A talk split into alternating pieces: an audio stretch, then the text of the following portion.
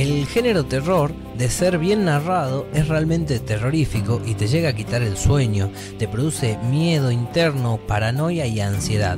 Por ello siempre me gustó el terror. De niño apenas podía pronunciar la palabra terror y yo ya le decía terror con una L al final. Me fascinaba ver películas de terror, aunque no me dejaran dormir por varios meses y me daba la excusa perfecta para estirar el Edipo con mi madre y desplazar a mi padre. Pero de igual manera, durante el día continuaban mis ataques de paranoia respecto al cine de terror. Películas como It, el payaso asesino, desencadenó la peor tragedia de un niño que siendo muy crédulo se puso a ver la película a pleno día junto a sus primos Félix y Fede, pensando que la combinación entre un payasito y la luz del día no darían mayores problemas a su imaginación. Pero este niño estaba muy equivocado, no solo porque me mantuvo asustado por casi seis meses sin dormir, con pesadillas horribles, feas, sino que me alejó de la alegría que desean transmitir los payasos, odiándolos para siempre y temiéndoles. A ello se sumó el miedo a ducharme, bañarme con la puerta cerrada y hasta el remolino que se forma en la bañera cuando se llena de agua. También los globos que flotan y las arañas, principalmente las arañas. Igualmente esto transcurría en la visión hollywoodense yanquilizada sobre ver y colonizar las culturas, las cabezas de niños y niñas,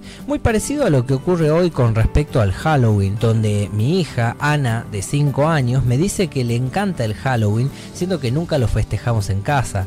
Pero no estoy en contra de aquel festejo, por el contrario, me alegra que se puedan contar historias de terror, de disfrazarse y por sobre todo de mantener las historias clásicas vivas. Porque más allá de este Halloween, los niños y niñas siguen creciendo con la trama narrativa del terror local.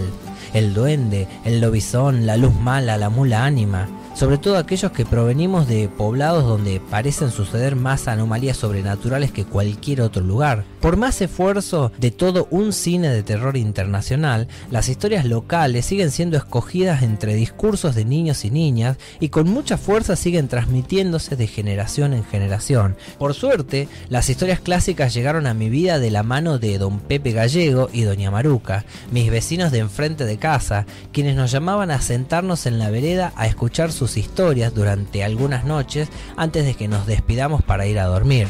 A los adultos no les gustaba que jugáramos en la oscuridad, seguramente porque no nos podían ver y vigilar. Además era plena década del 90 en mi pueblo y las calles solo se iluminaban con una esporádica luz colgante de lado a lado, dándole un escenario aún más tétrico de terror en aquellas noches de viento sonda donde estas luces se balancean de un lado al otro pero jugar bajo estas luces implicaba jugar en la calle, ya que solo iluminaba un radio pequeño de la calle y quizás era peligroso para el cruce de algunos autos, que más bien se daba cada una hora aproximadamente.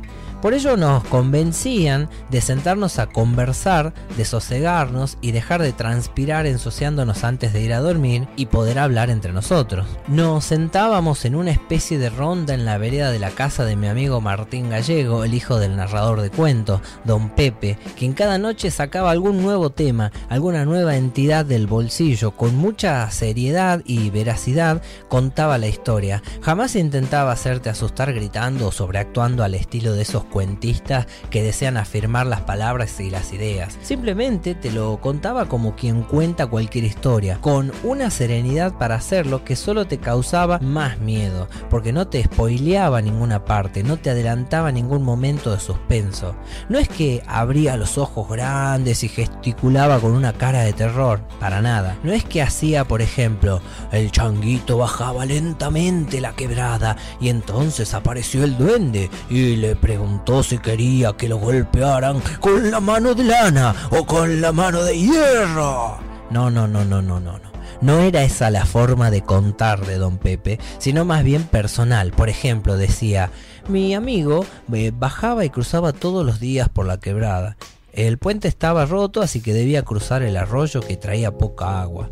Cuando a lo lejos veía que algo pequeñito, muy pequeñito, se acercaba. Él pensaba que era un perro, un gato, no le daba importancia, pero a los pocos metros volvía a aparecer esta figura, hasta que se dio cuenta que era otra cosa, y esa otra cosa le habló. Sí, sí, sí, eso me dijo mi amigo. Así decía don Pepe haciendo una pausa sin decir nada, generando expectativas y miraba a cualquier lado como si la historia había finalizado, pero todos en silencio esperábamos el remate, el desenlace o la parte fantasmagórica. El suspenso se generaba con mayor énfasis y todos los niños y niñas nos mirábamos como incómodos porque teníamos miedo, pero no lo queríamos decir, hasta que don Pepe retomaba el desenlace y final de la historia. Incluso ahí mismo quedaba otro nuevo silencio, silencio que nos ayudaba a graficar la historia y a pensar lo espectacular de aquello. A continuación se agolpaban las preguntas hacia don Pepe y doña Maruca también les respondía, ya que hacía de coequiper, de pareja narrativa y de asistente acercando uno que otro mate. Generalmente don Pepe y doña Maruca sabían por qué aparecían estos fenómenos o a quiénes les aparecían y cómo combatirlos. Por ejemplo,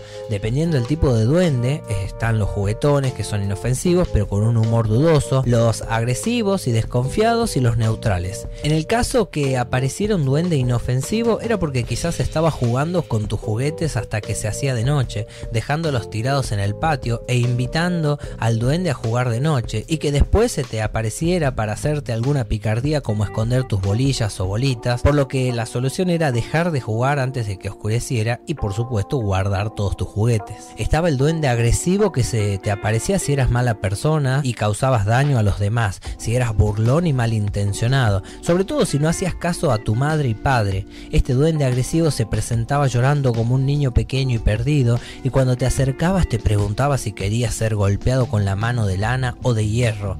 Claro que nadie escogía la de hierro, por lógica debería doler más, pero la lógica y lo racional no sirve en este mundo sobrenatural. Por lo que don Pepe nos decía que debíamos escoger la de hierro, ya que no dolía tanto al lado de la de lana, porque recuerden, el duende es un embustero y bromista, así que siempre trata de engañarte. La forma de librarte del duende era correr hasta el medio de una vía de trenes, ya que estos no pueden cruzarlas por una cuestión de magnetismo divino formado por la infinita línea de las vías. La otra era llegar corriendo hasta una quebrada cercana, ya que los duendes no pueden meterse en el agua porque les recuerda el agua bendita que nunca recibieron. Por último, en caso de que el duende te siga a tu casa y no cuentes con vías de tren o de un arroyo cercano, tendrás que insultarlos con las palabras más asquerosas jamás mencionadas por un mortal en la tierra, ordenándole que se retire de tu espacio. Otro día, con mayor curiosidad, le pregunté si sabía conjurar algún hechizo o magia para ver estas entidades que tanto conocía, pero no obtuvimos respuesta, solo la historia de un amigo suyo que enloqueció tras colocarse las lagañas de un perro en sus propios ojos, haciendo que pueda ver todo aquello que ese perro veía,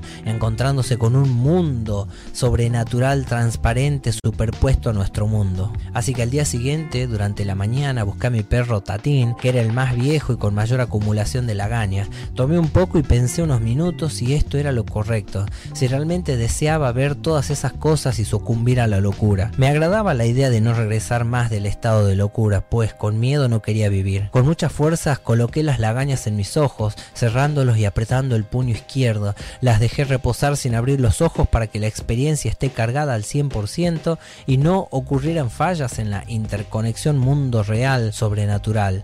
Abrí los ojos temerosos de encontrarme lo peor, y así fue. Lo peor era no encontrar nada.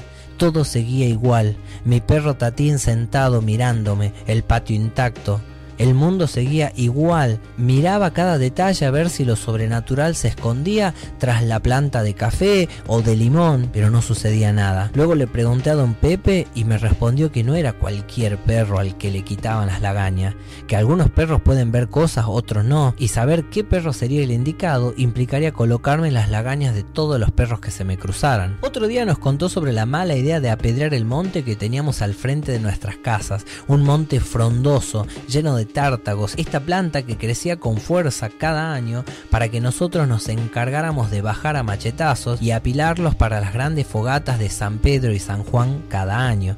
Este mismo monte que de día nos ofrecía un espacio único para jugar, armar chozas y trepar árboles, de noche nos acechaba con su inmensa oscuridad y por tanto había que respetarlo. Si por algún motivo lo apedreábamos durante esa misma madrugada, nos caerían piedras en nuestros techos de chapa, por lo que nadie quería jugarse con desafiar tal historia. También respecto al monte, abundaban las historias y don Pepe no perdió oportunidad para empalmar una tras otra como si fueran capítulos de una novela. Si andabas por el monte y escuchabas un silbido, jamás debías responder, pues este era el silbaco, un silbido suave y amistoso como de alguien jugando a las escondidas. Pero si le prestabas atención y le respondías, te atormentaría y reventaría los tímpanos unos silbidos con decibeles por encima de lo para nuestros oídos. Luego estaba mi favorito, el familiar, aquella historia que sucedía en el trabajo de campo, donde un trabajador cosechero era ofrecido a un demonio como ofrenda por parte del patrón, que no dudaba en sacrificarlos uno a uno, muy parecido a lo que sigue sucediendo entre patrones y trabajadores. Pero este demonio tenía la capacidad de adquirir cuerpo humano y de personificar a tu compañero trabajador, convenciéndote de ir cada vez más lejos en el descampado oscuro para luego atacar y devorar tu alma, desapareciéndote de nuestro mundo. Pero no todas eran historias para niños y niñas, algunas historias eran turbias como el agua del río Bermejo, aunque seguían siendo contadas en formatos para niños y niñas, de las cuales estas las obviaba don Pepe, ya que al parecer eran más complejas de entender o interpretar. Así que las fui aprendiendo por parte de otros adultos a medida que crecía. A saberse, el tapado, muy famoso entre varios adultos que ambicionaban encontrar oro y plata producto de aquella invasión, matanza y barbarie de los colonos, donde los nativos eran obligados a cavar un pozo, enterrar todas las riquezas que serían llevadas a Europa a posterior y un colonizador los asesinaba enterrándolos en el mismo pozo, cuestión que a su regreso de Europa se encontrara con el tesoro y durante su ausencia haya sido protegido por estas almas que en caso de ser encontradas por alguien más y desenterradas serían tomados por quienes fueron sepultados ahí mismo, desplegando un gas tóxico en las cercanías disecando todo alrededor, por lo que solo la persona que organizó este rito podría desactivarlo con un anillo santificado. Pero muchos de estos colonizadores murieron camino a sus tierras o no pudieron regresar nunca más, por suertes, y dejando el tapado a merced de los nativos y criollos que luego descubrirían su mórbida verdad, pero también intentando encontrarlos y desactivarlos. Incluso don Grillo Gallego decía que los días 24 de agosto podés salir y encontrarte con el tapado. Ese es el día donde tendrás más chance de llegar y hasta tendrías un espíritu nativo que te guiara hasta el lugar, pudiendo ser una trampa o un ofrecimiento por tu honestidad. Pero bueno, desde el hecho de salir a buscar oro en medio de la oscuridad, creo ya es poco honesto y bastante ambicioso. También en medio del campo aparecía el chupacabras, el sátiro y el ucumar. Este último es esa mole oscura y gigante que se le aparecía a las mujeres vírgenes, que luego de un forcejeo quedaban embarazadas y todo era culpa de este monstruo oscuro y gigante, lamentando a la familia no haber podido hacer nada. Con el tiempo entendí era una metáfora o más bien una mentira para ocultar la violación en algunos puestos rurales. Los hechos sexuales no están lejos de representaciones populares y la prohibición se materializa en las mismas, como por ejemplo la mula ánima, historia que me contó mi abuela Fanny Laud cuando le consulté por historias de terror. Ella me dijo que su madre, es decir, la mismísima María Capita Toro de la U, director y fundadora de la Escuela 639, hago énfasis en este detalle solo para que usted del otro lado entienda que las historias de terror nos atraviesan a todas las personas, no importa profesión, oficio, estudios, etc. Cuestión que le dijo que una vez, mientras cocinaba, escuchó el ruido de grandes cadenas golpear sobre las calles pedregosas, como si algo inmenso tirara de ellas, y el ladrido de los perros era enorme y de carácter alertante. De a poco llegaban con mayor fuerza. Ella dejó de cocinar y se avecinó a mirar por una ventana, viendo un animal parecido a un toro, pero deforme y con unos muslos sangrantes, producto de tirar estas cadenas que eran del tamaño de las que sostienen las anclas de los grandes barcos. También estaban oxidadas y el ruido era estridente. Ella, la María Capita, se asustó y simplemente cerró la ventana hasta que desapareció el sonido y los perros de a poco dejaron de ladrar. Entonces, ¿Qué era esto, abuela? Le pregunté yo, esperando algún otro final. Mi abuela solo me contó que este animal amorfo espectral se hacía presente cuando existía algún amorío entre compadre y comadre, cuestión que está totalmente prohibido. Pero estas historias populares al parecer servían para todos los momentos. No podías equivocarte porque si no algún ente o alimaña te buscaría, te perseguiría y te aterraría para siempre. De verdad de niño me sentía atraído hacia estas historias. Incluso en la adolescencia intenté varias cosas. Juego de la copa, no pasó nada. Juego de la vela, no pasó nada. Ir al cementerio de noche con mis compañeros y compañeras, no pasó nada. Bueno, sí pasó. Recuerdo que mi amiga Pipi se largó a llorar presa del pánico y miedo de estar en esa oscuridad frente a tantos cadáveres enterrados. Para colmo el jeep en el que habíamos ido no quería arrancar, haciendo del pánico apropiarse de todo, no solo de Pipi, sin embargo, ella era la que mejor interpretaba tal sentimiento. Mi último intento de contacto con estas cuestiones sobrenaturales fue una vez que intenté hacer un pacto con la oscuridad y quien sea el representante máximo de aquellas. Digo representante, ya que dependiendo la religión o creencia, tiene un representante. Satanás, Lucifer, Belcebú, Mefistófeles, solicitando, me brinden la capacidad de recordar todas las historias de terror y mantenerlas vivas en las fantasías de las generaciones venideras, tal cual lo hacía don Pepe, dedicando tiempo de su vida para contarnos estas historias que serán creer o reventar.